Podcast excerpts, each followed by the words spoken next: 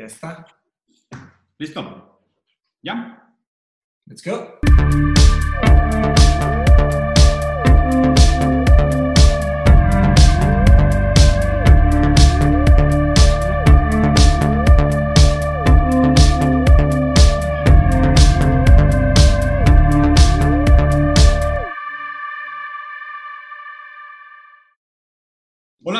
Bienvenidos a otro episodio de Rosarín Bros. Ahora sí ya retomamos actividades, vamos a tratar de ser un poco más constantes con el canal y sacar un video por semana. Eh, este proyecto que empezamos Mateos y yo hace casi dos años, ¿no, Machi?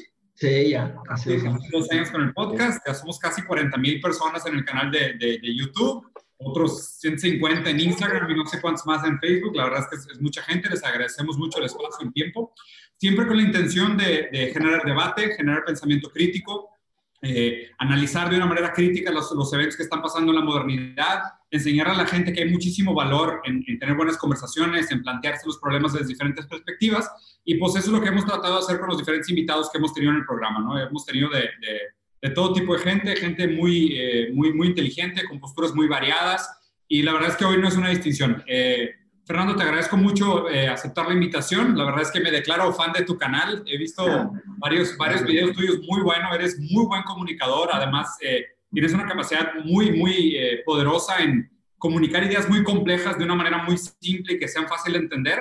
Y además me encanta que planteas los videos de una forma que son como principios de conversación, donde dices, voy a abrir aquí un tema, pero es importante que sepan que este tema tiene N desdoblamientos que, que deberían de detonar muchísimos más debates, ¿no? Entonces, la verdad, primero que nada me declaro tu fan, creo que, que, que haces un trabajo increíble, de verdad te agradezco mucho y gracias por venir aquí con nosotros.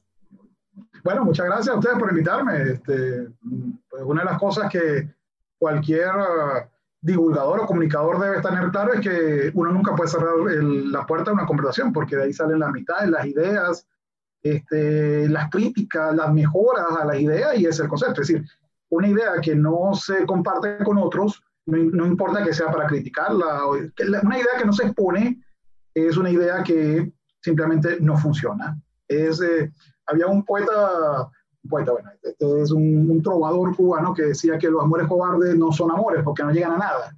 Entonces ya, yo no voy a decir el nombre porque en mi país ya no queremos a los, a los, a los, a los trovadores cubanos, pero es un poema así de perdedor que, que me encanta esa. Claro. Entonces el concepto es, bueno, amor cobarde no sirve e idea que no se comunica se muere.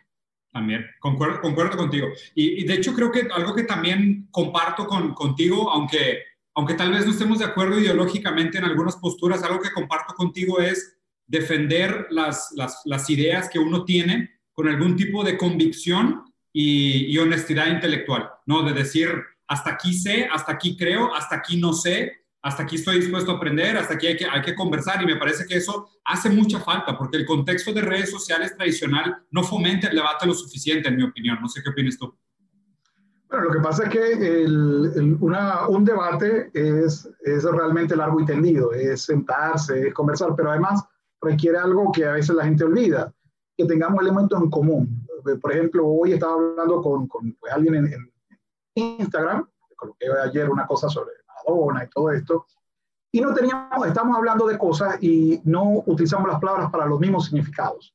Entonces es, es imposible, le- mira, yo lo voy a dejar hasta acá porque estamos dando argumentos circulares y Claro. ni, siquiera van a, ser, van a ser argumentos paralelos, nunca vamos a tocar y no es que tengamos que convencer al otro, sino que no nos vamos a entender. Entonces uno ya a cierta edad tiene que decir, mire, hay que coger las peleas eh, dialécticas, el tiempo no se recupera, el tiempo no es para todo, vamos a, a utilizarlo de la forma más agradable posible. Y yo siempre digo, para aprovecharlo mejor, tú tienes que hablar con una persona que no piensa igual que tú, porque la persona te va a señalar los que pueden ser los defectos y tú lo- te obliga a la persona comprensión a mejorarlos. Claro. O en el contrario, pues tú logras sembrar la duda, porque si me preguntas, yo creo que lo, lo mejor que uno puede hacer es sembrar dudas, hacer un huequito en las creencias de las personas y que las personas rellenen esas dudas de alguna otra manera. Esto no lo digo yo, esto se lo copio a dos de los filósofos más importantes de España, a Ortega y Gasset. Es un chiste, obviamente uno solo, pero digo que son que dos filósofos es mejor que uno. Ortega y Gasset son más que uno. Entonces, Buenísimo, Sí, buenísimo. o sea, hay alguien que cree que en serio no, que son dos, no, es uno. Que "Ah, bueno, ya me iba a preocupar. No, yo solo he leído a Ortega, Gasset no lo he leído. Nomás uno. No, completamente de acuerdo. Y, es problemático, ¿no? El, decir la palabra debate y usar las palabras eh, redes sociales, ¿no?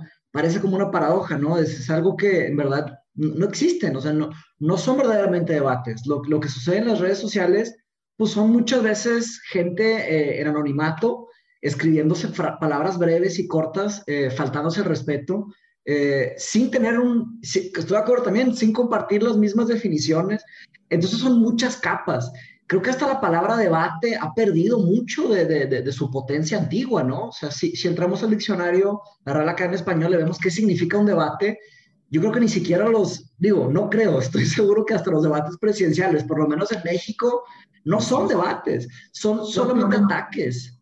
Lo que pasa es que yo cambiaría el nombre de debate, porque debate en Venezuela, aquí hay un grupo musical, mm. esos pues, que eran contraculturales, y entonces ellos colocaban que ellos venían con un debate, es decir, ellos colocaban un bate y decían aquí vengo con el D. el debate, eh, a mí me suena que alguien va a venir con un bate y te va a tratar de dar debate. Entonces vamos a ver un diálogo, listo, vamos a dialogar. Exacto. Ellos están para mezclarse y contaminarse entre ellos. Es el concepto, digo, salvo que estemos, pues yo siempre digo, mira, si nosotros estamos buscando un cargo público, entonces está bien que te destroce con un debate. Ah, en el caso contrario, pues oye, las redes sociales es la forma más avanzada para... Mira, nos estamos hablando y, y, Mateo está con, con la, llorona allá atrás y en Inglaterra. Este, el amigo Diego está pues con un muñequito de anime atrás tuyo, está en México y a Mauri no sé dónde está, pero está ahí con una guitarra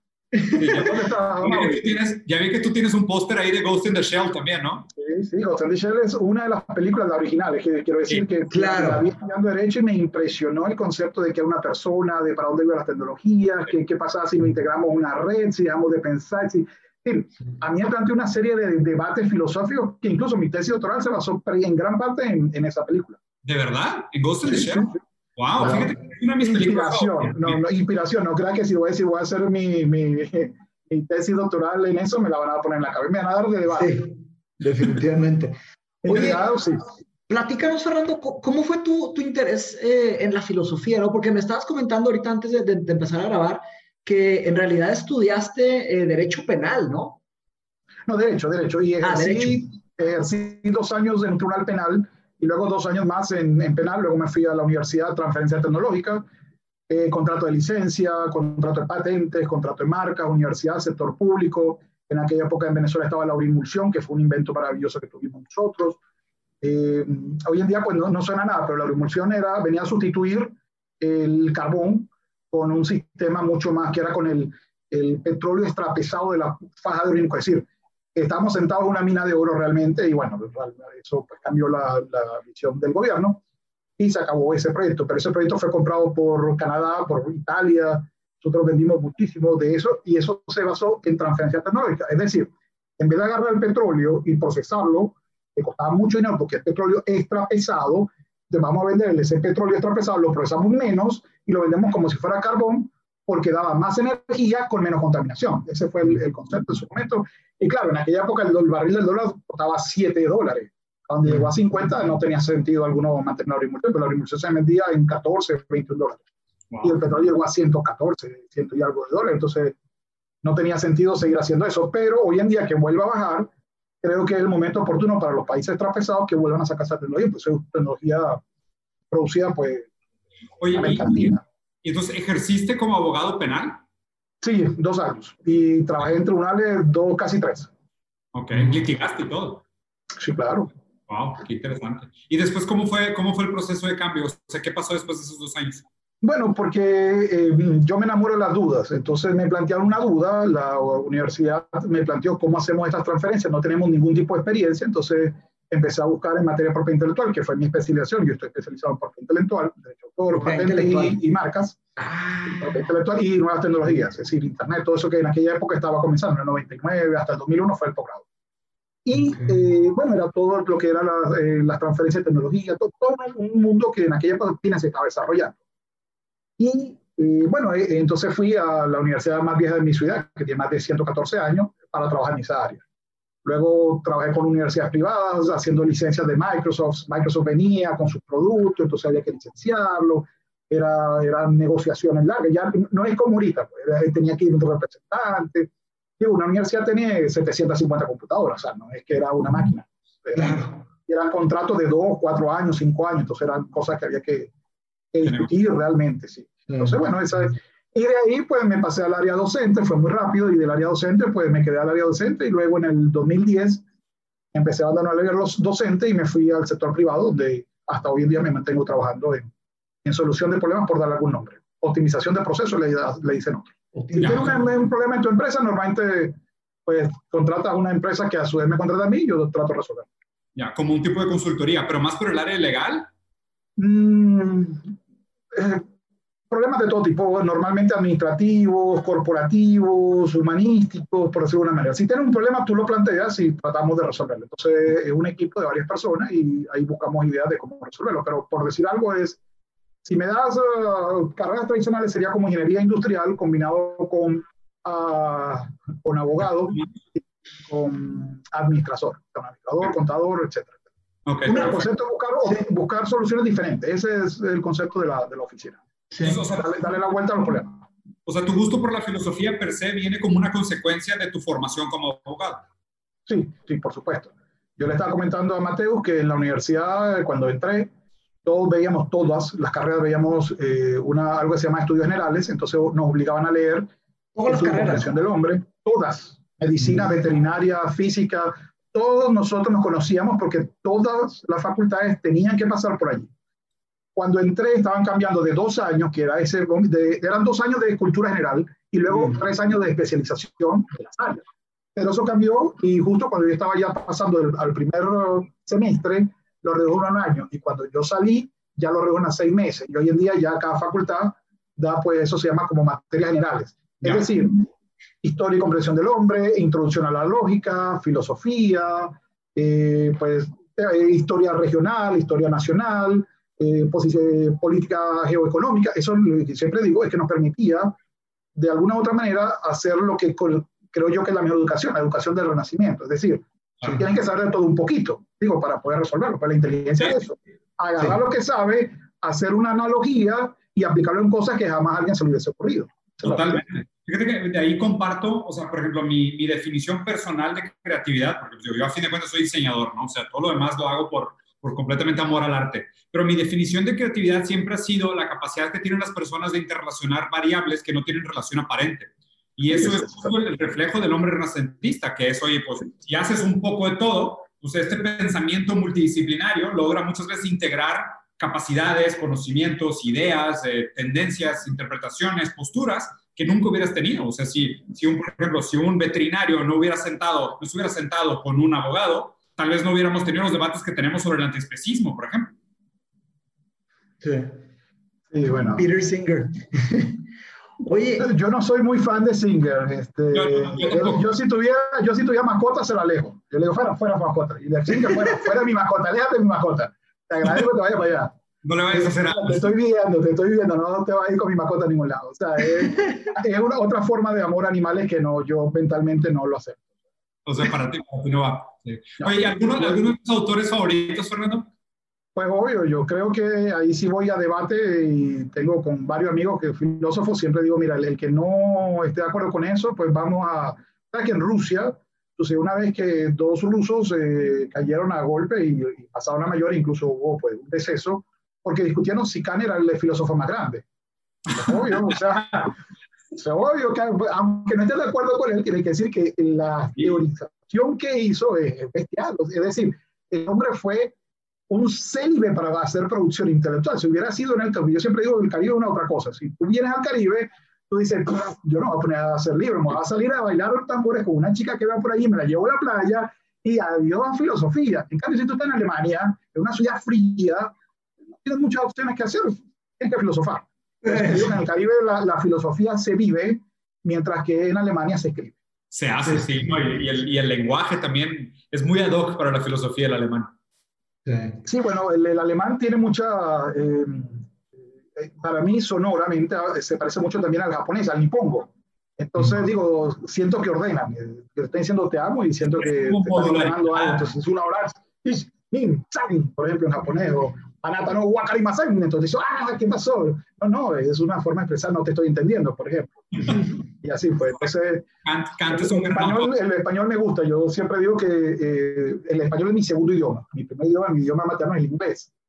Entonces, eh, mi, mi, proceso, aunque no lo parezca, hoy en día ya mi inglés prácticamente está olvidado, tengo que ir, incluso si hablo inglés me cuesta volver al español realmente, entonces evito hacerlo si no estoy en un país que habla inglés. Eh, entonces, no se imaginan lo hermoso que es el idioma, digo, porque es una forma de pensar diferente, es el concepto.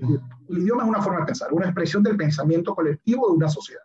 Entonces, la forma en la cual el español tiene tantas eh, variaciones es, mira, hay, una canción de, que se llama Carito, un grupo que, es colombiano, que decía qué difícil es hablar inglés. Y bueno, no conozco México, no tengo el honor de conocer México, este año iba a ir, pero bueno, ya no será.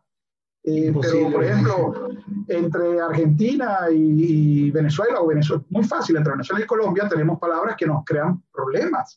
Por ejemplo, viejas para nosotros son personas de la tercera edad, mientras que para los colombianos son vamos a buscar chicas, los argentinos vamos a buscar minas. Entonces yo le digo, bueno, ustedes que son los siete nanitos, ¿qué les pasa? Yo no voy a buscar minas, vamos a buscar muchachas. Entonces, ¿sabes que yo, elementos... yo y Mato somos brasileños? Ah, sí. Ah, bueno, yo, yo, voy a decir que a mí me encanta el, en, una mujer que el acento brasileño hablando español me encanta. Sí. Como suena, no sé, tiene una acentuación que me gusta, me suena pica. sí, Entonces, molto obrigado. Yo, yo, solo leo un poquito portu, pero no me atrevo a hablarlo. Sí. obrigado. ¿Hablan portugués? Claro, vamos falar. Podemos trocar para portugués, fazemos podcast en portugués, tranquilo. Excelente.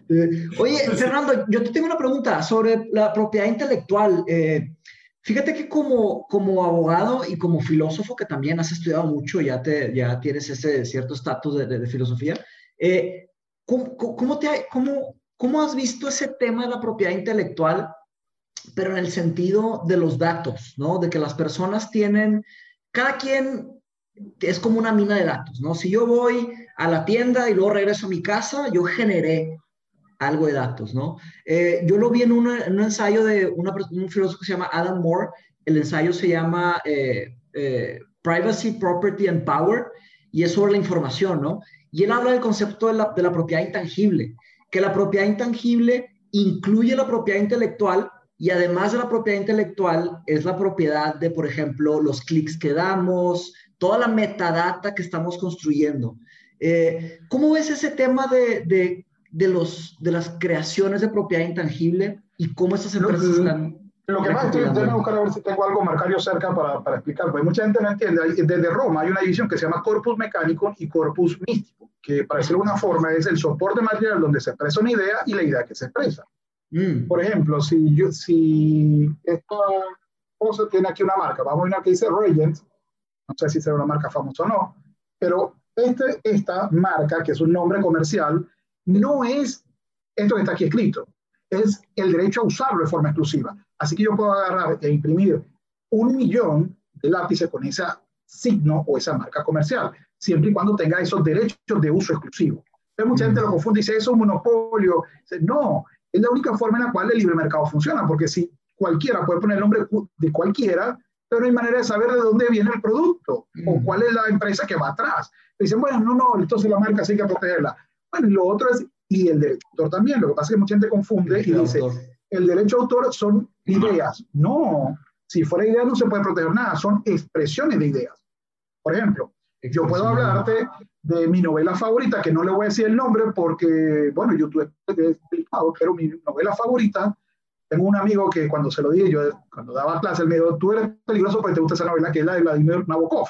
No voy a decir el nombre, pero me imagino ah, que Ah, ya, claro. Es, una, es una gran novela, gran novela, sí. Es una novela que a mí me levanta los cabellos. ¿Por qué? Porque siempre es he dicho... controversial, sí. Porque cómo lo Pero esa es una manera de escribir. Sí, ¿Cómo lograste convertirme en lobo en un corderito? Yo me lo creo y me siento mal cada vez que la termino de digo, pobrecito, Humper Humper, o sea, me convertiste al hombre lobo, al malo, en un corderito, pobre hombre. Entonces, eso solamente lo pasa un maestro. ¿no? Yo hubiera sido un abogado terriblemente bueno. Es decir, si logró convencerme que Humper Humper no es tan malo, por ahí me como habrá hecho pues, la defensa de sus clientes culpables. Pero sea como sea, eh, esa, es una forma de expresarlo. Pero otra forma de expresarlo, totalmente diferente, grotesca, explícita, fue la película cuyo nombre no olvidé que Netflix hizo que se le fuera una gran cantidad de millones de suscriptores porque no supieron plantear el tema. Entonces, eso genera, no quiero decir los nombres para no afectarle el canal, pero eso genera una diferencia en cómo la misma idea se plantea de forma diferente y en ambas formas se protege por derecho de autor. Pero ¿cuál película? ¿Que, que la diga, no, Diego? a, mí, no, a mí no me importa. La de las niñas, las niñas que bailan. No, no recuerdo el nombre de ella. Ah. Las niñas que bailan, eso fue las, las niñas, la película francesa de esta, de, de las chicas que tuerquean, pero son niñas de 11 años. Ah, esa, okay. esa, Se les fueron millones de suscriptores, fíjate. Millones y todavía sí. hoy les va a costar mucho hasta que no digan, ¿saben qué? El, el, punto que hiciste, el punto que hiciste es la, la, la, forma en la que comunicamos la idea, eso es lo que es el derecho del autor. Eso es el derecho de autor. No tiene nada que ver con la idea. Sí, pero, tema, pero, pero ¿qué, pasa, ¿qué pasa con todas aquellas manifestaciones? Porque, o sea, lo, lo, difícil aquí es marcar la diferencia entre una intención y una manifestación tangible de esa intención. Porque si, o sea, si entendí lo que trataste de diferenciar es que tú no puedes proteger una intención, pero una vez que esa intención se manifiesta, pues ya es algo protegible, ¿no? O sea, es algo patentable, algo brandeable, algo que le puedes poner... No, no lo, lo, que pasa es que marca tiene un propósito, identificar un producto que viene de alguna empresa diferente a otra. Ese es el propósito de una marca. El propósito del derecho de autor es proteger expresiones artísticas. Ejemplo, expresiones artísticas, poemas, novelas, películas, claro. Obras, eh, videojuegos, etc. Y la patente es un invento y tiene 20 años de protección, es otra cosa, son, son tres formas diferentes de protegerlo. E incluso hay lo que se llama competencia leal, que es otra forma. Pero los datos no tienen que ver con estos derechos, son derechos inmateriales porque no están en un soporte, sí. pero tienen que ver con derechos de la persona. Es decir, los, esos elementos son derechos de la personalidad. ¿Y qué pasa con Big Data, por ejemplo? O sea, como derecho ejemplo, a la personalidad, eso no es, no es derecho a autor, es derecho a la personalidad, es el derecho a la intimidad. Sería el concepto. Sí, y, y hacia, hacia, eso voy, ¿no? Porque eh, parece ser que, digo, yéndonos a, a, a una idea general, ¿no? La, la, la, idea de la propiedad intangible viene de, como la, el, el, la defensa de la propiedad intangible como una clásica, una general, viene de John Locke, que decía que, eh, que, que, las, digo, no me la sé de memoria, estaría muy, estaría muy largo, pero básicamente es que cada quien... Eh, amerita el derecho de sus propios, eh, de sus propios labores, ¿no? De aquella cosa no que... No a decir eso. Mateo, no vuelve a decir eso jamás en tu vida. Nunca. ¿Qué? Nunca. ¿De qué te refieres? Los derechos intelectuales vienen desde Roma. Ah, no, no, no. Estoy... Incluso, no jamás digas que viene de John Locke, jamás, nunca vuelvo a decir no, eso. Lo que Incluso en diciendo... Suiza hay todo un museo donde te dicen de, de, de, cómo se pone. Por ejemplo, en 1610 en Inglaterra fue la primera ley que protegió derechos de impresión. Claro, si tú claro. lees el Quijote, tú ves que hay un derecho, que incluso él lo pide, un derecho de imprenta en donde te dan el monopolio de imprimir a don Miguel Cervantes Saavedra, el de, es decir, 1614, digo, para que te haga una idea. No, lo que estoy diciendo con eso. No, no, no estoy negando eso. Lo, lo, que estoy diciendo es que John Locke hizo muy popular una respuesta para el problema de la adquisición original. El problema de la adquisición original es cómo justificamos quién es el que se le atribuye eh, la propiedad de una adquisición original. Y la respuesta de John Locke es, eh, la, la, adquisición original viene de una persona, de la persona que, produjo, que produjo tal labor, siempre y cuando haya suficiente para los demás y no lastime a los demás. Es una respuesta muy, muy general y muy famosa. El tema es que... Eh, pregunta... Hay un jurisconsulto de más o menos el 300 algo después de Cristo que se llama Gallo, es más, creo que es del ciento y pico, me estoy equivocando de la fecha, pero va por ahí, se llama Gallo. El Gallo, jurisconsulto, creó la primera decisión en la que todavía se, o sea, que quedó plasmada, que quedó en los libros, en donde se planteó, miren el problema, para que vean el concepto de corpus mecánico y corpus místico. Uh -huh. un, un, pintor decidió hacer un dibujo en, en la sábana que alguien colocó eh, para secarse en Roma.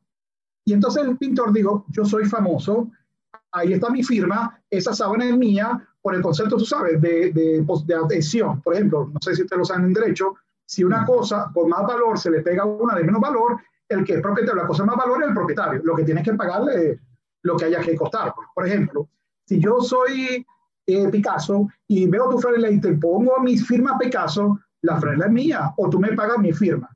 Es decir, o yo te pago los 10 dólares que claro, por tu tú la firma. El que hizo la firma Eres tú, sí. Entonces estás diciendo, hay dos cosas de distinto valor. La cosa material, donde, por ejemplo, para que se entienda fácil, este cuadro que está acá, o cualquier, eh, los cuadros que tú tienes atrás tuyo, son el soporte material de la obra artística. Ya. Entonces, yo puedo tener los derechos de propiedad sobre la pintura, mm. pero no tengo los derechos de eh, imprimir esa imagen, porque los derechos de imprimir esa imagen y de ponerlo donde la da la gana son de alguien más, del artista. Del titular de derecho de autor. Vamos a llamar el autor, pero puede ser un, un, productor, que es como funciona el mundo. Exactamente. Una, eh, una entidad de gestión colectiva, que es lo, lo, que más vemos en Internet. Y la pregunta que levanté es, ¿qué pasa con los datos que generamos como cuando estamos caminando a una tienda? Pero los datos no tienen que ver con el intelecto, los datos tienen que ver con una persecución. Nosotros por, datos por eso dije, propiedad, por eso dije propiedad intangible, no propiedad intelectual. Es otro tipo de propiedad.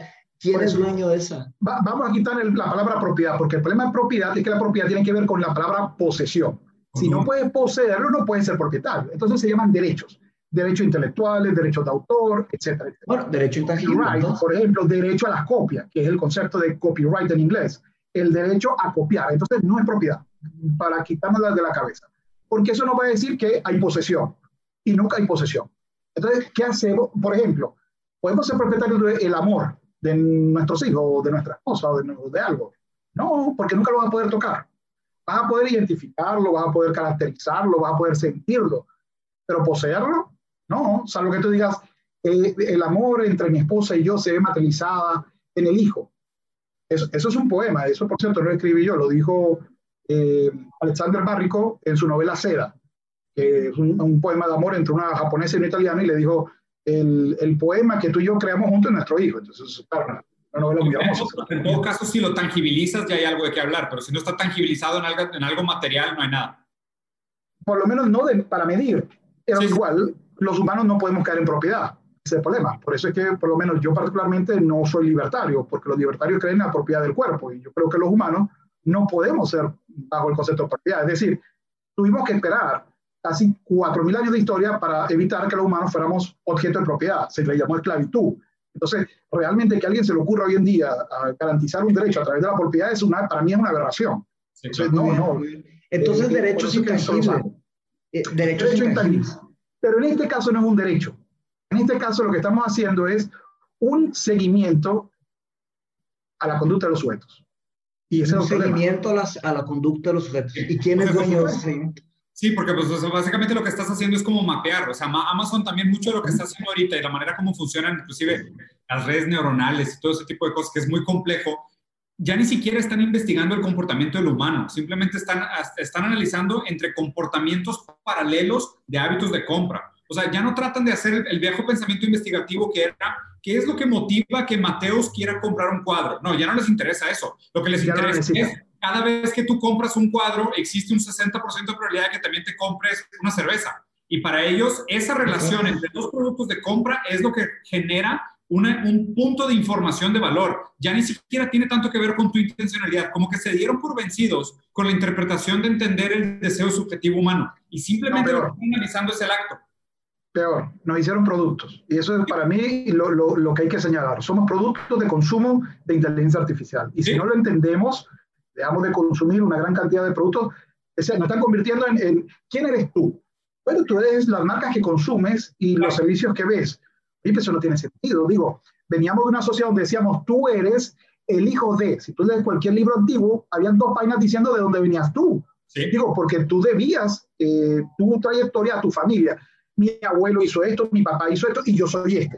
Pero yo no tengo que repetir lo que hizo mi abuelo y lo que hice yo. Yo voy a hacer mi propia historia, pero no puedo olvidar la otra. Entonces, ese es el concepto occidental, por lo menos. Hay, hay, un análisis, hay, un análisis, muy interesante, no sé si estés familiarizado con el de Derrida. Derrida habló mucho de esa crítica de los individuos, ¿no? De decir que o sea, bajo este sistema de, Los individuos es de Gilles de, Gilles de los... Gilles de los... Tienes razón, Gilles de los... O sea, Gilles de los... Tienes razón.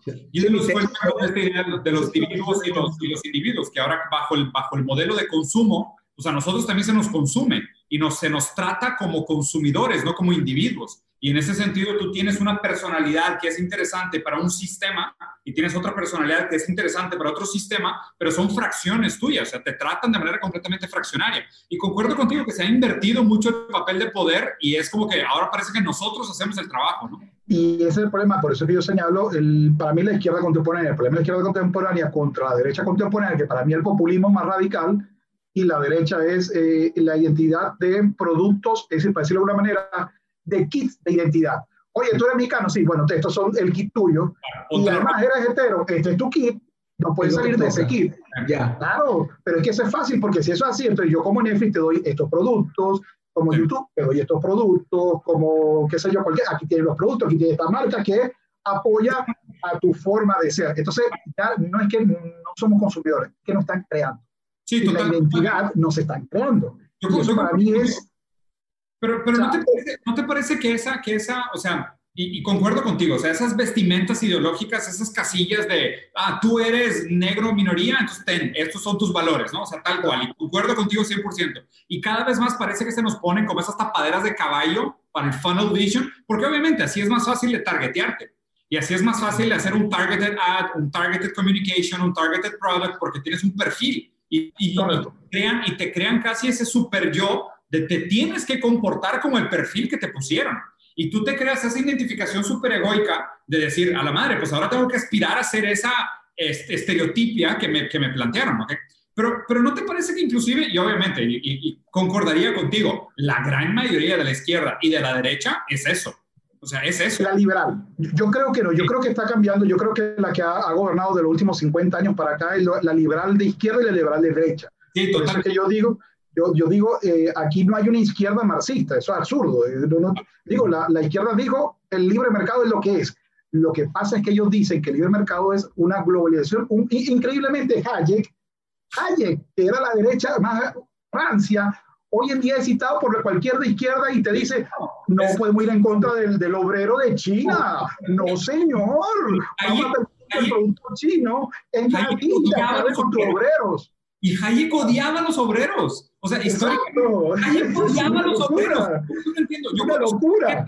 yo cuando escucho gente hablar de izquierda y hablar de, ah, el estado de bienestar y Hayek, les digo, güey, qué asco. O sea, Hayek detestaba a los obreros, cabrón. Sí, sí, sí. Bueno, entonces fíjate que hoy en día la izquierda te dice hay que defender el libre mercado. Las grandes empresas que trabajan en China para que te destruyan la propiedad y la, la, clase trabajadora de tu país y lo vamos a llamar libre mercado. Yo siempre digo, mira, eso es como llamar libre mercado cuando yo en mi país cobro el 80% del IVA, por un ejemplo, y que China le cobra el 5%, es como si hubiera, mira, vamos a hacer una competencia libre y voy a poner a un peso pesado con un tipo de peso de 30 kilos. Oye, eso es libre competencia, por Dios, eso no tiene sentido.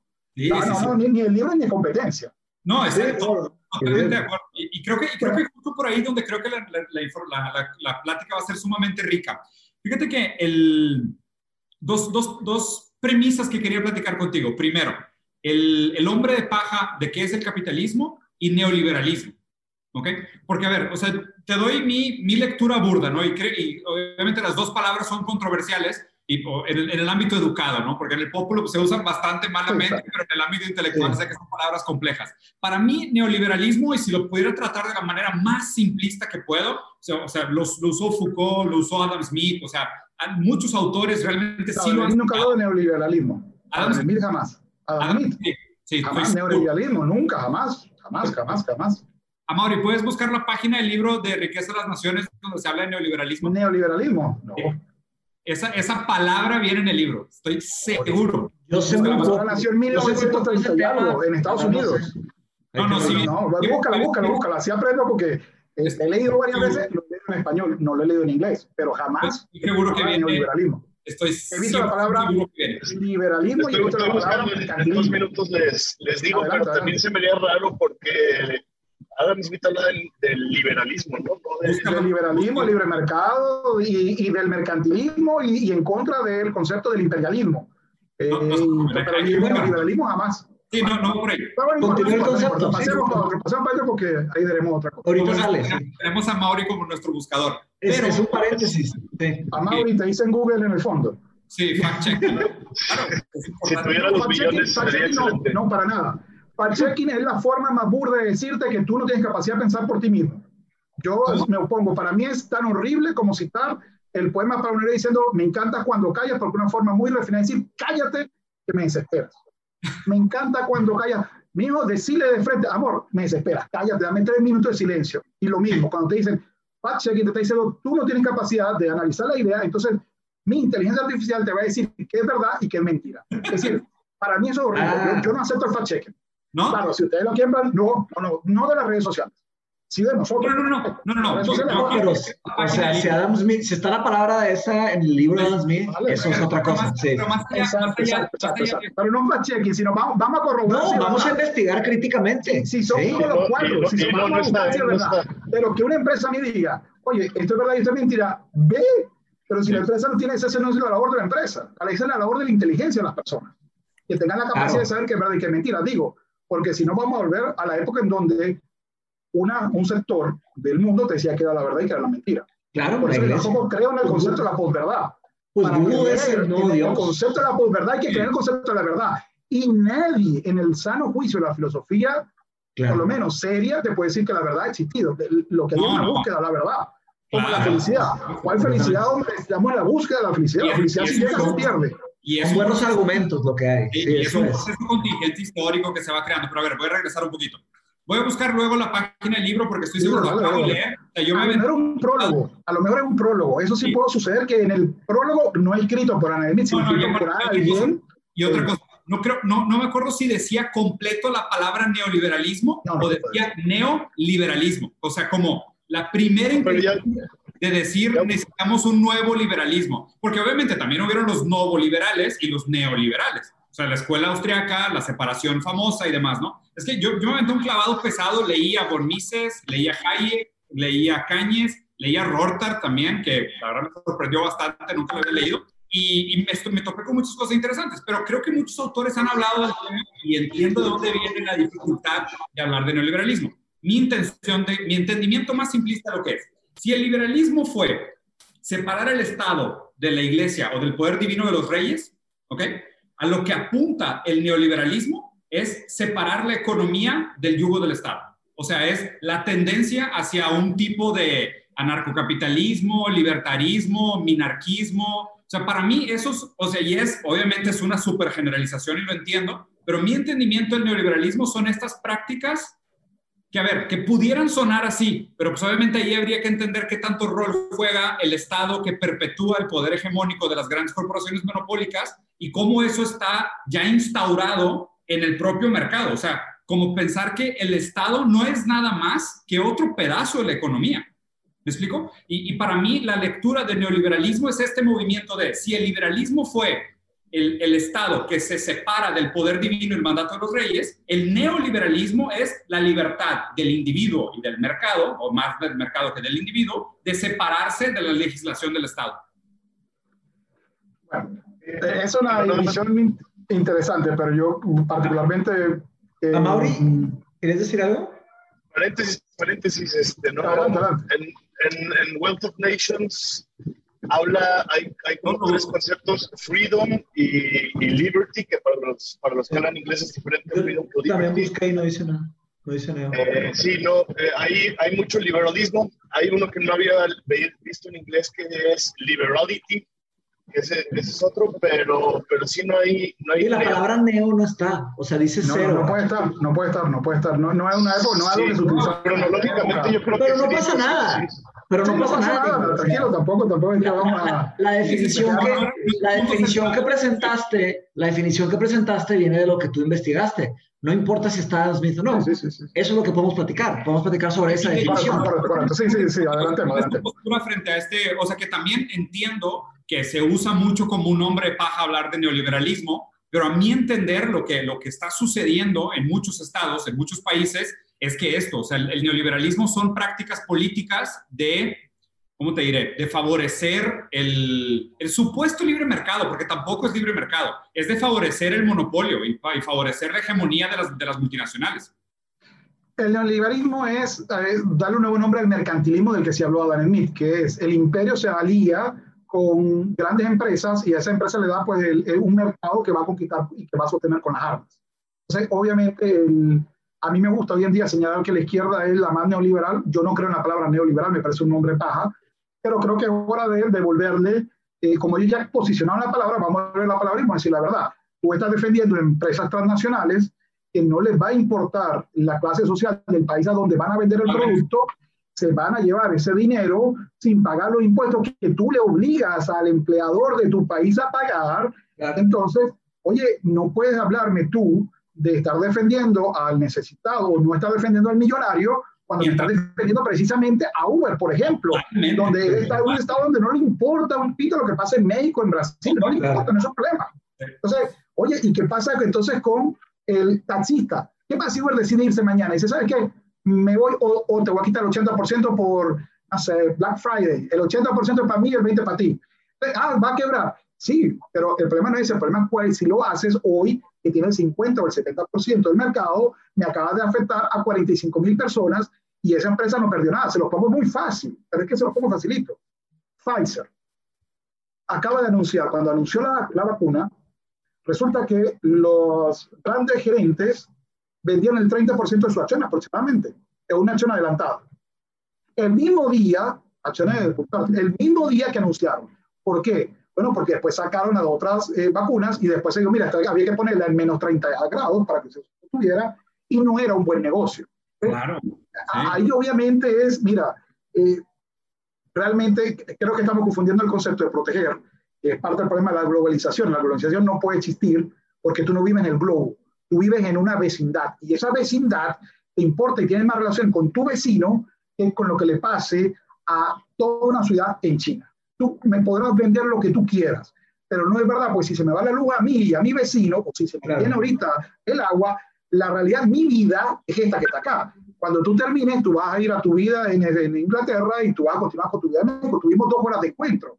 Pero yo no estoy en Inglaterra, yo estoy en México, yo, estoy, yo, estoy, en México, no ah, estoy yo en, en Inglaterra. No, estudié, estudié en Inglaterra y quiero ah, volver a estudiar, pero no, estoy en Monterrey, aquí también. A ver, o sea, y, estoy de acuerdo contigo con la lectura de que, digo, y obviamente, o sea, yo soy, yo soy no marxista, te diría que probablemente la corriente filosófica que más me identifico es el materialismo dialéctico. O sea, más que, o sea, que desde la teoría que viene después de Marx, te soy sincero, no soy revolucionario en ese sentido, pero sí creo que el hombre nace neutral, casi tabula rasa, y, y, gran parte del desarrollo del hombre se hace en base a su relación con sus condiciones materiales. No necesariamente con los medios de producción o las relaciones de poder, que tampoco voy por ahí, yo creo que sí, nuestra relación con nuestras condiciones materiales son a grandes rasgos conformadoras de la, del, del, individuo.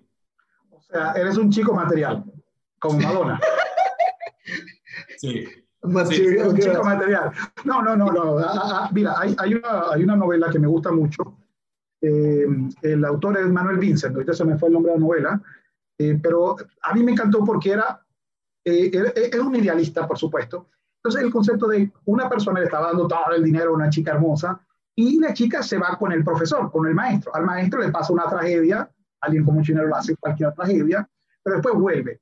Y me encanta la frase final de la chica, ama. A, los que no somos materialistas o no tenemos suficiente dinero para desaparecer al profesor, nos gusta la idea de decir, el, eh, el enamoramiento de los humanos no, no pasa del elemento material. Si así fuera, seríamos felices con la materia y la gente no se motiva con la materia. Si tú te motivas por una causa o por una religión o por una idea o por un amor, nunca estuvo la materia por medio. Entonces, no, yo no soy, yo no soy marxista ni soy madonista. No, yo no soy chico material. Yo creo que la materia es necesaria tener un mínimo para poder pensar lo que estoy pensando. Sí, de hecho, si tengo garantizada la cena, no puedo pensar. Yo, yo, o sea, mi, mi análisis, mi análisis ahorita, mi, mi, la lectura a la que he podido llegar, que de hecho me encantaría continuarla progresando, es esta noción de que el universo a grandes rasgos es monista y determinista, y nosotros toda la narrativa que nos creamos encima, nada más es que para darle significado a, un, a una realidad que es completamente determinada y ajena a nuestro control. O sea, yo, yo estoy sincero, y lo que he investigado de, inclusive de física cuántica y cosas que son elementos complicados para, para tumbar la idea del determinismo, o sea, me, parece, me parecen muy escuetos. Y a ver, y te soy sincero, por ejemplo, para darte un ejemplo muy puntual, ¿no? Pasar de lo general a lo específico. Mi esposa es psicoanalista, lacaniana, ¿ok? Y pues obviamente pues, no podría ser, no podría ser más idealista. Casi filósofo, el Lacan es filosofía, sobre todo moderno, ¿no? No, podría, no podría ser más idealista su formación. Y obviamente yo, además de Mateos, que también es otra gran inspiración, mi esposa, pues, o sea, mi lectura fue o sea, psicoanálisis por Freud y Lacan y filosofía por, por Mateus. ¿no? Pero eh, nosotros tuvimos un hijo eh, y mi hijo nació con una enfermedad genética muy rara, neurodegenerativa, una mutación congénita sumamente rara, ¿no? Donde, pues obviamente nos... ¿Y cómo está? Pues eh, grave, o sea, es, es porque es neurodegenerativo, entonces terrible, terrible. pierde el habla. Fuerza, fuerza, y fe. Sí, no, no hay nada que se pase. Fuerza es, y fe. es muy difícil, sí, o sea, de las pocas esperanzas que podría tener es algún avance en algún tipo de CRISPS, porque él tiene, o sea, de los 42 eh, genes de la cadena del, del, NA, una de ellas tiene una patita que está invertida, entonces le jode toda la cadena mitocondrial. Entonces, cuando empieza el ciclo de Krebs en la cadena mitocondrial, el, la, la, glucosa en el proceso de glicólisis se voltea y no, no funciona bien, ¿no? Entonces, para no hacerles el cuento muy largo, eh, pues obviamente imagínate, yo, diseñador, lector de filosofía, y mi esposa, psicoanalista lacaniana, y topándonos con esta realidad que era de que, oye, es que, o sea, no importa el idealismo. O sea, no importa el idealismo. No, no, no podría ser menos relevante cualquier motivación, cualquier terapia, cualquier tratamiento, cualquier intervención verbal, si es que el hardware por detrás no funciona. O sea, como dijiste, sí, el, lo material nada más es que un soporte para la motivación idealista, pero creo que cada vez más nos acercamos a que, por ejemplo, Hoy sabemos que la, la, creación de serotonina tiene que ver con la vitamina D y la vitamina D tiene que ver con tu exposición al sol y tu alimentación. Resulta que si no tienes suficiente vitamina D, no importa que vayas a terapia, la probabilidad de que estés deprimido es muy alta y no tiene nada que ver con tu soporte ideológico del mundo. Entonces, me parece... Es una cosa que, física, sí. Exacto, entonces eso me parece, o sea, casi fundamental, un retorno a Marx sin la romantización, sin lo revolucionario, sino, y, y, aquí creo que hay algunos actores que están haciendo un trabajo interesante que es, o sea, quitar mucho de esto tonto que se malinterpretó y se llevó a, que, en su momento, claro que fue una interpretación brillante del capital, claro, pero creo que hay mucho que revisitar del trabajo de cómo el ser humano es un resultado de su relación con sus condiciones materiales, pero a un punto microscópico que la ciencia apenas está descubriendo.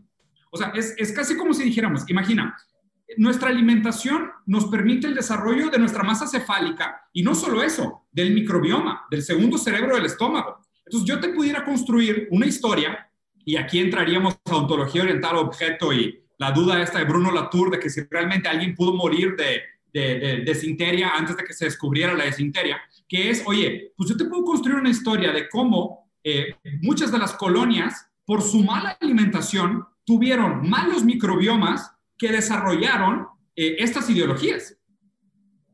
¿Sabes? O sea, y, y, creo que no estamos tan lejos de llegar a ese tipo de conclusiones. Y realmente me preocupa cuáles son las decisiones que tomamos hoy en términos de nuestra relación con las condiciones materiales, el acceso a comida, el acceso a agua, el acceso a salud, el acceso a ejercicio, el acceso a la luz del sol, y cómo eso retroactivamente cambia nuestra morfología, nuestro cuerpo, y que por ende acaba dando lugar a la creación de estos monstruos ideológicos. Digo, yo te voy a decir algo, me, me ha roto el corazón no saber de tu hijo, de verdad, este, como te digo, eh, para mí el tema de los, los, niños sí es mi área de, este, pues intolerante, yo no acepto nada en contra de los niños, creo que los niños es, es claro. otra cosa, eh, es la categoría que hay que proteger como sociedad, sí. por eso jamás voy a aceptar el concepto de, de libertarismo. el derecho a terminar un embarazo jamás lo voy a aceptar. Puedo entender la excepción a terminar un embarazo, es decir, la hay circunstancias muy, pero muy particulares y que tú solo no puedes determinar, porque las excepciones no las puedo hacer yo, los derechos sí. Los derechos, las excepciones me lo tiene que validar otro, un claro. juez, un médico, vaya usted, el, el, el, el, padre, el esposo, yo no sé a quién se lo va a dar, pero una sola persona no puede determinar la excepción. Es decir, no, yo hice eso por ley de defensa, ¿quién lo hice yo? Ah, bueno, listo. Entonces, si usted lo dice así, es cierto. Punto. No, así no funciona. Es lo mismo, por cierto, de los fact-checking. ¿Quién dice el fact-checking? Yo. Ah, bueno, entonces si usted lo dice, es así. No, así no funciona el mundo. Pero, eh, por cierto, yo te digo que a mí me afecta mucho lo de los niños porque hay un, un poeta venezolano que yo recomiendo mucho, se llama Andrés Eloy Blanco. Y hay un poema hermoso que se llama Los hijos infinitos. No sé si lo has leído. Creo que en México lo hizo famoso un cantante, mm. que él decía, una de las frases más hermosas es que el que tiene un hijo tiene todos los hijos del mundo. Entonces, si lo ve en la calle, le duele tanto el corazón como si fuera el suyo propio. Y el que tiene dos hijos tiene el corazón afuera y todos los miedos del mundo adentro. Entonces, eso, es una cosa tan hermosa para decir, mira, los padres estamos hermanados. O sea, no, no, hay otra, el que tenga hijos no es igual al que no tiene hijos. Y cada vez que alguien me dice, mi mascota es como un hijo, yo siempre digo, en serio, tú puedes amar a tu mascota, pero, pero tener un hijo y luego me dice que son iguales, o sea, no, no, no, no son iguales. Claro que no. Hay, hay, un personaje de Game of Thrones que me encanta, no la serie, la, la novela, mm. y la, en la serie lo, lo, lo, pervirtieron todo, ¿no? Que era de el Baratheon, el mejor general Baratheon que existía, no recuerdo el nombre de Baratheon, pero eh, él todo, cuando la bruja le dice, vamos a acabar con tu hija para que gane el reino, él prácticamente mata, iba a matar a, la bruja roja, porque le dijo, oye, ¿y para qué entonces estoy haciendo lo que hago si no voy a tener un heredero? ¿Cuál es la gracia de dejar cualquier cosa si no tengo a quien dejárselo? para mí, el concepto de hijo es de tanta trascendencia que te obligas a dejar, aunque sea los bienes, para que se sostenga tu hijo o tu hija. Entonces, para, para mí, el, el, si hay algo que hermana a la humanidad es tener hijos. Eso es el concepto, digo, porque nos obliga a pensar a futuro. Ya no pensamos en presente. Sino sí, uno se sale. Bueno, incluso Eneas, yo siempre digo que para mí la mejor historia es la Eneida y Eneas, pues tú sabes que Eneas, pues, Mateo, y otro hermano que vos leí clásico. Entonces, eh, Eneas, cuando sale de la Troya destruida, material, agarra a su papá que no puede caminar, se lo lleva en el hombro y agarra a su hijo de la mano y con los dos, no va allá a sacrificarse por una ciudad perdida, sino que dice, el futuro me lo llevo con el pasado al hombro y empujando y ayudando al futuro. Es el concepto. Y por cierto, para mí es la definición de hombre. Si quieres ser hombre, tienes que cuidar a lo que te precedió y a lo que está y a lo que, lo que sigue. Si no, te un irresponsable egoísta. O sea, no es hombre, es un niño egoísta o un adolescente egoísta. Oye, pero ¿cuál, es tu postura? ¿Cuál es tu postura? Y digo, te agradezco, en serio, de corazón, te agradezco mucho la, la empatía por, por, el tema de mi hijo. Y lo planteaba sobre todo porque para mí fue un giro muy fuerte. O sea, yo, probablemente mi, o sea, uno de mis filósofos favoritos era, es Hegel. O sea, Hegel era, era mi filósofo. O sea, me encantaban sus ideas, siempre lo leo, nunca he terminado sus libros, pero siempre constantemente lo leo sus ideas. O sea, y en verdad, es algo que disfruto mucho. Es, es casi como una aeróbic mental, ¿no? Y, para mí fue muy fuerte este tema porque fue, o sea, el materialismo dándome una cachetada en la cara, ¿sabes? De decir, de decir uno, uno puede ser todo el idealista que quiera, hasta que la naturaleza te marca lo, lo omnipotente que es, ¿no? Lo, lo, lo, lo que es como factor determinante y lo, y lo impotente que es realmente el, el, idealismo frente al materialismo. Bueno, lo que pasa es que eh, a mí me gusta mucho la escuela estoica la escuela estoica lo primero que te dice es que lo material no es tuyo, sino solamente los sentimientos y la parte emotiva, lo que tú haces con lo que sucede con la materialidad. Entonces, eh, para mí, eh, eh, hay muchas prácticas horribles y, por ejemplo, en, Venezuela, que, una, que hemos vivido muchas cosas duras que no puedo comentar abiertamente, pero los estoicos, que es una cosa de trascender la realidad que te, que te escribe a través de una forma de pensar, de entender esa realidad, me parece, creo que la mejor respuesta para estos momentos de incertidumbre que hay en el mundo. No solo eso, sino que yo soy un gran fanático. El único medio existencialista que yo paso es Camus, porque Camus es el concepto de decir, ¿sabes qué? tenemos la necesidad de buscarle sentido a la vida. pero no hay sentido a la vida. Pero no te sientas mal, disfrútalo. No fue, no fue Adam Smith, fue Milton Friedman. Ah, pero son 200 años de diferencia. Y claro que no solo habla de... No pasa nada, magnesia, gimnasia, lo lo. Pero eso no es relevante, o sea, la, la definición es relevante. Igual, igual, No sé por qué. De repente salió Sí, sí, sí, como que lo tenía, lo tenía en la mente y luego me acordé, ¿cómo se llamaba el libro donde lo leí? Suéltalo, Diego, suéltalo, no importa, eso ya, ya pasó. Vamos, sí, ya pasó. No, no, no, pero, pero, es, bueno, es bueno tener honestidad intelectual. Me equivoqué, no fue Adam Smith, fue Milton Friedman, disculpe. ¿Se saben, se saben el experimento, eh, el, el, experimento mental de Frank Jackson, de Mary, de la niña que se llamaba Mary? Eh, no, que era una niña que no conoció los padres, que estaba encerrada. No conoció, ahí te va, ahí te va. Eh, estaba encerrada, por ahí, por ahí va. Ah, ya sé cuál es. Imagínense, imagínense una niña eh, que está encerrada en un cuarto, ¿ok? El cuarto es completamente en blanco y negro, ¿no? No hay ni un, nada de color en todo el cuarto. Eh, la niña está desde el nacimiento, está dentro del cuarto, y la niña se pone a estudiar todo lo que hay, todos los datos, todo lo físico del color, ¿ok? Estudia absolutamente todo. Estudia eh, los rayos gamma del color, eh, las estadísticas, la historia del amarillo, la historia del azul, estudia todo lo que hay de saber de color, ¿no? Pero vive en un mundo en blanco y negro, ¿ok? Ella no tiene acceso al color, ¿no? Eh, y la, la, pregunta del experimento mental que hace Frank Jackson es, cuando Mary sale de su cuarto por primera vez y sale afuera y ve el, el pasto, ve un árbol, ve el mundo, eh, esa es la pregunta, ¿aprende algo nuevo o no? Si ella ya sabía todo lo que había de color adentro de su cuarto. O sea, eso es lo que dice Platón. Platón dice que uno no aprende, sino que uno recuerda. ¿Y qué, qué, responderían ustedes? ¿Aprende algo nuevo o no?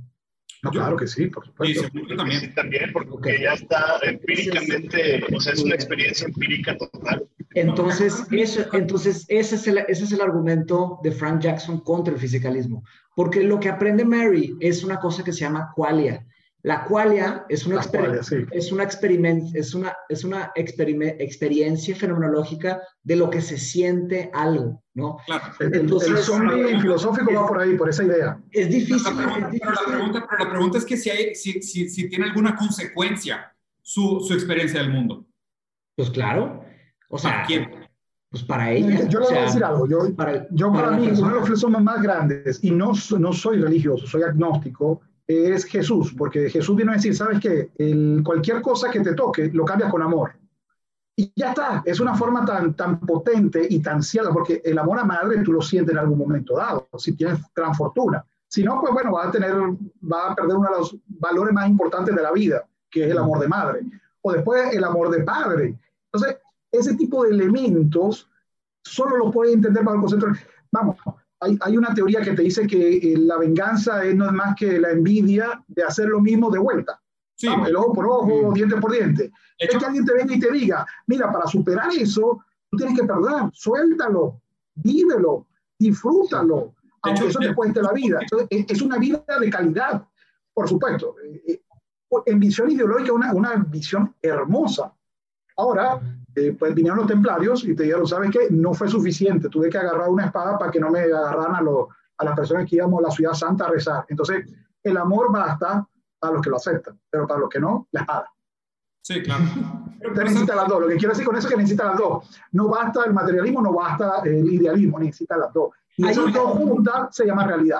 Y no, y, y, justo por eso, o sea, mi postura es materialismo, pero dialéctico. O sea, sí me queda claro que que más bien, mi postura es que el punto de partida es el mundo material, mm. pero es un punto de partida. De ahí siempre se crean superestructuras ideológicas, que esas estructuras ideológicas, mi preocupación es cómo ellas nos llevan a autosabotearnos en las futuras creaciones de condiciones materiales y cómo esto se ha venido construyendo como una deformidad histórica que es lo que ha generado muchas de las monstruosidades ideológicas que tenemos hoy. Diego, pero si tú eres este, determinista, no podemos autosabotearnos. Ese era lo que nos tocaba hacer. Pero, pero a ver, sí, o sea, sí, sí, o sea, sí, sí es verdad que en, ese sentido, pero es un soft determinism de... Ah, okay, okay. Ellos, ellos lo hacían sin saber lo que hacían, casi en la lectura original marxisma de lo que es el, la ideología. O sea, de, lo hacen sin saber realmente. Hay un argumento que creo que te suscribirías si lo lees de un filósofo que se llama Donald Davidson. Él, él, habla, él es monista, ¿no? Y él, y él pensaba que la conciencia o todo aquello que no califica como físico está superveniente del mundo. Super, es un concepto que se llama superveniencia, supervenience, ¿no? Entonces, eh, Donald Davidson pensaba que si hacemos una réplica exacta, molécula por molécula de la Tierra, sin nada de lo, de lo no físico, hacemos una réplica física, automáticamente, lentamente empezaría a emerger la conciencia como algo superveniente. Y eso es algo complicado porque si copias todo lo físico, copias y pegas partícula por partícula, ¿qué pasa con lo que no copiaste? Ahora, lo complejo ahí que, tienes que derrotar es la, la, la, la, posibilidad conceptual de los zombies, ¿no? Eh, la, posibilidad conceptual de, la, posibilidad conceptual de un zombie es que hay una, hay una persona que conceptualmente eh, contingente contigo idéntica partícula por partícula, pero que no tiene nada de lo que tú tienes que no es físico. Entonces, ¿qué significa eso? ¿Qué, qué, sería eso, no? Eh, yo soy aristotélico, eh, eh, es decir, soy en teoría materialista, pero yo siempre me, me, inclino ante, ante Platón o Sócrates. Nunca sé cuándo lo estoy hablando porque nunca se sabe cuál de los del que habló.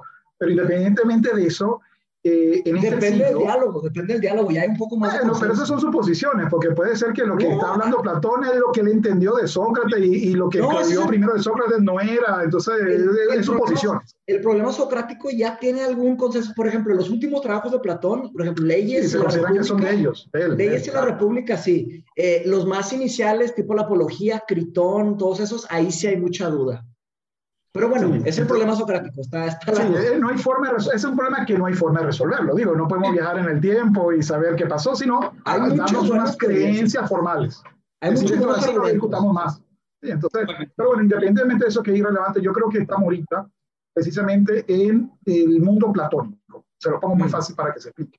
Platón decía que todo era a través de ideas y que las ideas, su forma pura de manifestarse eran los números. Mucha gente a veces dice la filosofía no es numérica. No, la filosofía numérica. Lo que pasa es que en aquella época los números no son los números arábicos que nosotros conocemos, no es el 1, 2, 3, 4, sino que son números alfabéticos, son signos. Entonces, cuando tú ves fórmulas, pues, tú ves números. En lógica se ve eh, la parte simbólica. Yo sé que mis estudiantes nunca la, la- la odiaban a muerte, pero la forma de La pensar es simbólica. Ujú. La lógica simbólica, te lo decía. ¿no? Lógica la- la- sí. La simbólica. Yo trato de no meterla porque los estudiantes Claro, la- no- con el no trauma la que me crearon ya yo ni la toco. Se llama ter- que- logic, ¿no? De los primeros principios filosóficos Correcto, de lógica clásica, ¿no? Sí. Pero para que, para que todo el mundo me entienda, para, porque a lo mejor estamos hablando y no se está entendiendo, mire, cuando ustedes vayan a ver este video, si Dios quiere o el destino quiere, los cuatro seguiremos vivos. Pero si no fuera así, ustedes van a ver la copia idéntica, la idea de Diego, la idea de Fernando, la idea de Mateo, la idea de Amaury, a Mauri sin hablar, pero por lo menos ven la imagen ahí. Entonces, esa copia ni siquiera va a ser una idea, sino que va a ser una idea que cogió forma a través de un código numérico. Señores, el mundo virtual es el mundo de las ideas platónicas. Platón tuvo razón. Y ojo, en 30 años, cuando tengamos una vida digital, Platón va a venir a decir, ja, ja, se lo dije. Ustedes Ahí- viven en el mundo ahí de las ideas yo- platónicas. Ahí yo contraargumentaría que serían representaciones, serían Pero- representaciones de nosotros, no seríamos nosotros. Las, las Pero imágenes. esa- que esas nosotros estamos representaciones en el código, eh, en el código pues, eh, de la computadora eh, sería, el código binario, por ejemplo, sería a partir de qué? Porque si no tienes una idea y una estructura para formar, no hay una formación. Sería el concepto. Es una representación basada en una idea que te dice, Sí. este va, Ah, va sí. acá y este va a Es una representación entonces, digital de una conversación de cuatro personas. Sí, o sea, más bien, lo, lo que es que no idea, sobrevivirá. o sea, lo, que es, lo que es el no monismo es el orden que organiza los dígitos. Exacto. Entonces, ¿qué, qué, qué quiere decir con esto? El, el- el concepto es, Déjate, déjate, yo, lo ustedes- explico, yo lo explico porque Ah, creo claro, que claro. es un poco complicado. O sea, lo que me refiero es, porque las imágenes, o sea, para que la gente no malentienda, lo que dijo Fernando es, todo este mundo virtual es el mundo de las ideas que dijo Platón. Sí, pero no se refiere a los píxeles, a la computadora, a la pantalla y ni al, ni al impulso eléctrico que genera la descarga que prende el foco. Todo eso Claro, sigue siendo no monista. es lo físico. No, Ajá. al- a la organización no arbitraria de los ceros y unos que replica la realidad que representa. Fíjate que es la, la misma orden, pero la orden del sistema, la idea del sistema es decir, Fernando tiene barba, Mateo no tiene barba, Amaury tiene una guitarra atrás y Diego no tiene barba. Entonces, oigan, los dos hermanos no tienen barba, por cierto. Pero bueno, sea como sea, si, si están haciendo huelga, Y, y, bueno, ahí, ahí estamos entrando también en, en la... Es que, híjole, está un poco largo, no sé cuánto tiempo tengamos. Tengo clase ahorita en 20 minutos.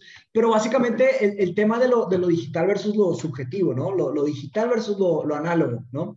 Eh, lo que sí, lo, lo que está en la pantalla de la computadora de cada quien, eso es digital. Pero todo lo que conversamos, los gestos que hacemos y otra, lo que el observador está viendo, eso es completamente subjetivo. ¿Por qué? Porque el ojo humano es una, una, enti- una entidad, es una cosa completamente subjetiva. El, el ojo humano, haz de cuenta, hay pues, virtualmente infinitas formas de reagrupar algo. Es decir, si ves una imagen, un cuadro, tú puedes interpretar diferentes cosas, ¿no? Eh, lo, lo que, si ustedes voltean a un lado de su escritorio, eh, hay miles de formas o cientos de millones de formas de entender qué son cada de estas cosas. Eso es una interpretación subjetiva y, no es digital, lo que se viene hacia, hacia, hacia la mente. Y luego lo que interpreta la mente es algo más. Tiene que ver con lo que la persona es, la experiencia de la persona, todo eso. Pero lo, o sea, en sí lo físico- Mateus, pregunto, Sí, es que eh, eh, una persona en este momento que te está viendo puede verte como si fuera Brad Pitt, Tom Cruise o, o Morgan Freeman, por decir algo. Eso es una interpretación de cada quien. Pero no, necesariamente. No necesariamente me refiero. No, no, no, no me refiero exactamente a eso. Me refiero a que la persona puede concentrarse en ciertos cuadros, en ciertas cosas, y le pueden ser significados diferentes para cada quien. Por ejemplo, yo, se lo voy a poner, yo solo voy a poner un ejemplo porque a mí me gusta mucho la, la pachanga. Aquí hay un grupo musical que se llama eh, Amigos Invisibles. Ellos tienen una canción que dice, mira, ese no fui yo. En la discoteca me dijeron que había alguien igualito a mí. No, ese no fui yo. Ese es alguien igualito a mí. Pero la verdad es que no hay alguien igualito a ti. Hay alguien que eres tú o alguien que puede parecerte a ti. No, Pero claro, eso es, un, unas características propias que, por ejemplo, Mateus sí te aparece a ti con barba y sin lente, no es Mateus. Es un virus informático. Pero no, estoy hablando de, te va a llevar diferente. No estoy hablando de identidad personal. No estoy hablando de identidad personal. No estoy hablando de la, la, realidad. La realidad es para mí lo que los otros cuatro podemos coincidir en la percepción y que nuestra percepción tiene que ver con la predicción. Es un determinador rígido. No estoy, no estoy, o sea, eso es Leibniz. O sea, cuando alguien habla de alguien, el nombre de alguien es un determinador, determinador rígido. No estoy hablando de eso. Pero Cada quien tiene un determinador rígido. Lo que estoy hablando es la interpretación subjetiva de lo que uno interpreta de una representación digital. Mateus, habla, por ejemplo, de la, o sea, la relación que, que formuló Ferdinand de Saussure, el lingüista, del, del, vínculo arbitrario que existe entre el significado y el significante que forma la imagen verbal. También, esa es otra. Porque le decimos, le decimos gato al gato de una manera completamente arbitraria. Se podría llamar de cualquier manera. Y, mm. o sea, pero no, pero no se refiere solo a esa significación sonora, sino que realmente la, nosotros por ejemplo, ¿por qué, por qué definimos que el cuerpo humano termina en la piel? ¿no? ¿Y por qué definimos que nuestro sistema respiratorio no depende de las plantas? ¿Por qué? O sea, ¿por qué? Por, las células. Son creencias. Las células. exactamente. Entonces, es, a eso se refería Mateus, que justo, que el problema es el problema de framing, que es si tu, si tu ojo tiene una capacidad percipible del todo, tu ojo es el que tiene que definir en qué enfocarse y en dónde empieza Diego y dónde termina Diego. O sea, si tú mismo dijiste que una característica mía es la barba, pues digo, pues ¿por qué no puedes decir que una característica mía es el juguete? Lo he tenido conmigo prácticamente más que mi barba. Entonces, con el juguete le doy una... ¿Cómo? Porque al juguete le doy una materialidad diferente a la tuya. A ti te puedo ver sin el juguete y al juguete sin ti. Pero, es un elemento inmanente tuyo. Sí, que, creo que aquí, aquí es un poco complicado. O sea, es este, es este esencialismo de decir, eh, por ejemplo, hay mucha gente ahorita que está sufriendo del síndrome del miembro fantasma en relación al celular. ¿Sabes? De la gente que, oye, pues perdí el, perdí el celular y pues ahora ya lo tengo conmigo y es como si me faltara un brazo. Ah, ni perderlo, dejarlo 30 segundos. Y está cañón. Oye, nada más tengo que firmar unos papeles, perdóname, si quieren continuar. Dale, firmando unos cheques. No, pero sí, creo que ahí tenemos bastantes ejemplos de todavía del dualismo. El de, yo creo que el dualismo cartesiano todavía, no, todavía es muy difícil eh, marcar el fisicalismo como definitivo, en mi, en mi forma de, de, de, verlo.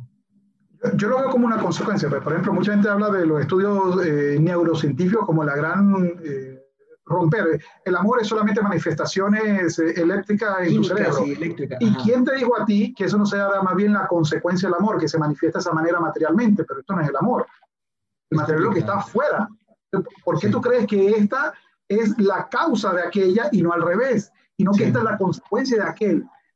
Como te digo, son formas de interpretar que eh, la materialidad es imposible. La materialidad no te va a dar una respuesta. Y yo creo que eso es lo que nos diferencia de los animales la, la, posibilidad de dar respuesta y de crear preguntas. Entonces, lo que nos hace humano es precisamente eso. Pero, pero a ver, Aristóteles. tengo un argumento referente a esto. ¿Por qué? ¿Por qué? Porque puede existir un cuerpo sin amor, pero no puede existir un amor sin cuerpo. O sea, el amor depende del soporte de los cuerpos para existir. O sea, y, hay un libro, ¿no? Que se llama eh, Cuerpos sin órganos y luego hay otro que se llama Órganos sin cuerpo. O sea, que, pero, en ese caso, México te está diciendo lo contrario, porque el Día de los Muertos, el amor está a, ideas e imágenes y no a cuerpos presentes. Y ahí está el amor, el amor a tu Pero tiene que haber un cuerpo que lo signifique. Que lo sienta. Sí, pero ah, pasa. el que lo sienta, ah, claro, claro, y que lo sienta, sí, ya te entiendo, claro. Pero ahí son, ahí estamos hablando de cosas diferentes. Una cosa que estábamos hablando es la existencia de dos sustancias, y tú estás diciendo, digo, ¿cuál viene primero? El orden de las sustancias. No, no, que de hecho yo estaba, escuchando el argumento de Fernando, y yo. Ah, lo que Fernando dijo es. Dialéctico. o sea, yo sí creo que existe algo como el idealismo, pero solo como consecuencia de un fisicalismo. ¿Sabes? Y, ¿El idealismo? Ah, el, el, el, dualismo. Es dualismo y, y fisicalismo. No, soy, no fisicalismo, materialismo, o sea, en el sentido de que las condiciones materiales son las, que, las únicas que permiten, son las que nos permiten ser. O sea, la creación de una estructura psíquica viene es materialismo dialéctico. Materialismo dialéctico. Sí, exacto. Y luego, Porque materialismo es algo puro, es, es, es, fisicalismo. Materialismo es fisicalismo. Madonna. Eh, mira, la mejor forma, yo siempre decía, mira, ¿saben qué materialismo? Madonna. Amo porque me da diamantes, amo porque me da un carro. Bueno, eso es materialismo, punto. Ah, bueno, eso es el materialismo pop. Esa es la mejor forma de tener materialismo. ¿Quiere ver materialismo? Mira el video, chica, material de Madonna. Es el del mundo. Pero, lo que, lo que quiero... Te amo porque me da joya pero el mundo no es, más complejo. A, la, plática que realmente quería llegar con todo esto, Fernando, y donde creo que, yo, qué, qué, lástima que se nos fue tan rápido el tiempo. Me encantaría si lo pudiéramos repetir en algún Hay que hacer otro, hay que hacer otro. Sí, pero justo, o sea, y, y, parto de la premisa de que, o sea, somos, somos personas de bien, de, somos personas de que estamos buscando pues, una mejora en el bienestar de las personas, en amenizar el sufrimiento ajeno, en tenemos un cierto nivel de empatía, o sea, buscamos realmente un bien, ¿sabes? O sea, no, no, no, quiero partir de la premisa del hombre paja de que hay intereses, y, aunque sí los hay, ¿no? Pero vamos a suponer que tenemos todos algunas buenas intenciones, por lo menos. Mi, mi premisa con la idea del materialismo es que la, la manera de buscar un progreso ideológico es primero cambiando las condiciones materiales en las que viven las personas. McLuhan tiene una, una, visión que me gusta más. McLuhan y luego fue desarrollado por Postman. Eh, es el simplemente que la tecnología nosotros la creamos y luego la tecnología nos crea a nosotros, que es más o menos lo, lo, que viene es apocalíptico para nuestro cerebro, según la visión de Postman y de Luthran, eh, de McLuhan, perdón. Eh, según ellos, la primera tecnología de comunicación fue visual. eran gestos, mm, mm, mm, ah, era forma de comunicar. Y entonces teníamos un sistema mental que reflejaba esa, esa visión. Pero luego nos convertimos en seres simbólicos. Yo creo que no hay, o sea, yo creo que la humanidad no va a dar más brincos eh, de investigación, porque la única forma de hacer brincos de, de desarrollo, descubrimientos o de cambiar las formas de hacer las cosas es a través de medios simbólicos, más allá de lo material. Y la única forma de tener los medios simbólicos es a través de la palabra escrita. Pero hoy en día, la mayoría de las generaciones, o todas las generaciones que vienen, van a saber más a través de los videos, es decir, de nuevo, una comunicación visual y auditiva por encima de una simbólica. Eso quiere decir que va a ser más superficial el nivel del conocimiento, pero eso no viene solo. Y esto va a darse así porque ya no necesitamos ser profundos, porque ahora la inteligencia artificial podrá ser profundo por nosotros. El problema de eso es que la inteligencia artificial tiene limitaciones tiene limitaciones, porque al no ser simbólica no puede crear nuevas cosas. Claro, claro. Eso es para mí el fin de la humanidad. Fernando, yo, quiero, yo quiero hacer mi trabajo, quiero hacer mi trabajo de maestría, bueno, ya hice una maestría en filosofía, quiero hacer otra maestría en filosofía en ética aplicada a la inteligencia artificial. Eh, Esa es mi tesis. Mi tesis doctoral es el, el, problema de la regulación, no, no legal, la regulación social de la inteligencia artificial. Y mi uh. conclusión es terrible. Mi conclusión es que llegamos a... ¿La tienes publicada? ¿La tienes publicada? Eh, no, porque pues no hay forma alguna de entregar mi tesis. Si la universidad está cerrada, hace un año. Entonces, ah. será una tesis nómada. Pero está terminada. Que la voy, no, no la tengo, la tengo hecha, pero nunca la entregué. Ese, ah. No la puedo publicar hasta que la entregue. Si es que claro. la universidad. Yo, me gustaría leerla, si, si, si, si, se puede compartir, me gustaría leerla. Porque Lo que pasa es que tú sabes que si la, si la tesis se publica ya no es eh, este, innovadora y por ende estoy esperando que algún día la universidad pueda abrir y para hacer una tesis para, y una vez, ah, bueno. no, para, para, para entregarla. Una vez que la entregue formalmente, yo puedo publicar donde yo quiera. Es cuestión de que ellos se tarden en corregir. Quiero regresar al comentario que hiciste sobre, sobre seres simbólicos. ¿Has, has, leído, ¿Has leído la teoría de Lacan del simbólico, del imaginario y lo real? Eh, no, realmente no. He leído artículos sobre Lacan, pero yo nunca he leído a profundidad Lacan, no, sino de forma muy superficial. Creo, creo que te gustaría. No es uno de mis autores favoritos. ¿Cómo? No me ha llamado, hasta ahora no me ha llamado la atención Lacan. Me ha recomendado, pero no me ha llamado. Es una lectura muy interesante y digo, la verdad es que todos, todos los scripts y los scripts y los seminarios y demás, y, y, tengo que admitir que seguramente no entiendo mucho de Lacan, sobre todo el concepto de lo real es muy difícil, pero mira, tratando de hacer una, una, una explicación bastante simple, ¿no? Para, para, complementar el argumento que presentaste que se me hace interesante. sea, Lacan decía que nosotros, pues nuestro aparato psíquico funciona con estos tres elementos, imaginario, simbólico y real, ¿no? Imaginario, nuestro, nuestro mundo imaginario, pues es todo aquello que existe acá dentro del pensamiento abstracto, o sea, lo que está en el inconsciente, ese es el mundo imaginario. Lo que nosotros percibimos a través de los sentidos, conversamos, inclusive el lenguaje, como tú bien dices, todo eso es simbólico. Pero inclusive o sea, por ejemplo, todas las cosas, esto es un celular simbólico, esto es una botella de agua simbólico, estamos teniendo una conversación simbólica. Tú eres Fernando simbólico. ¿Qué es lo real? Lo real es todo aquello que no es, perdón, que me está marcando justo mi psicoanalista favorito. O sea, lo real, que, lo real es todo aquello que no es imaginario y no es simbólico. O sea, porque en el momento que tú simbolizas algo, ya no es, o sea, perdón, el momento que tú simbolizas algo, el momento que tú percibes algo real, tú le das un sentido y al darle un sentido a aquella cosa real, pues ya lo hace simbólico. Entonces, el real siempre escapa a la simbolización, el real siempre está fuera de la simbolización.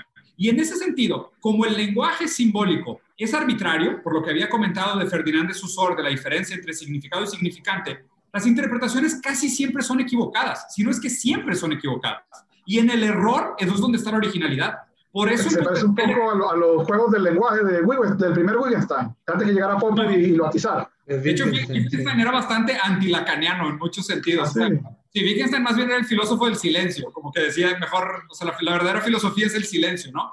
Y, y, Lacan era más bien el pensamiento de que el lenguaje nos habla a nosotros. Y creo que justo habla de esta idea que tú tenías de que la tecnología, nosotros la creamos y después la tecnología nos crea.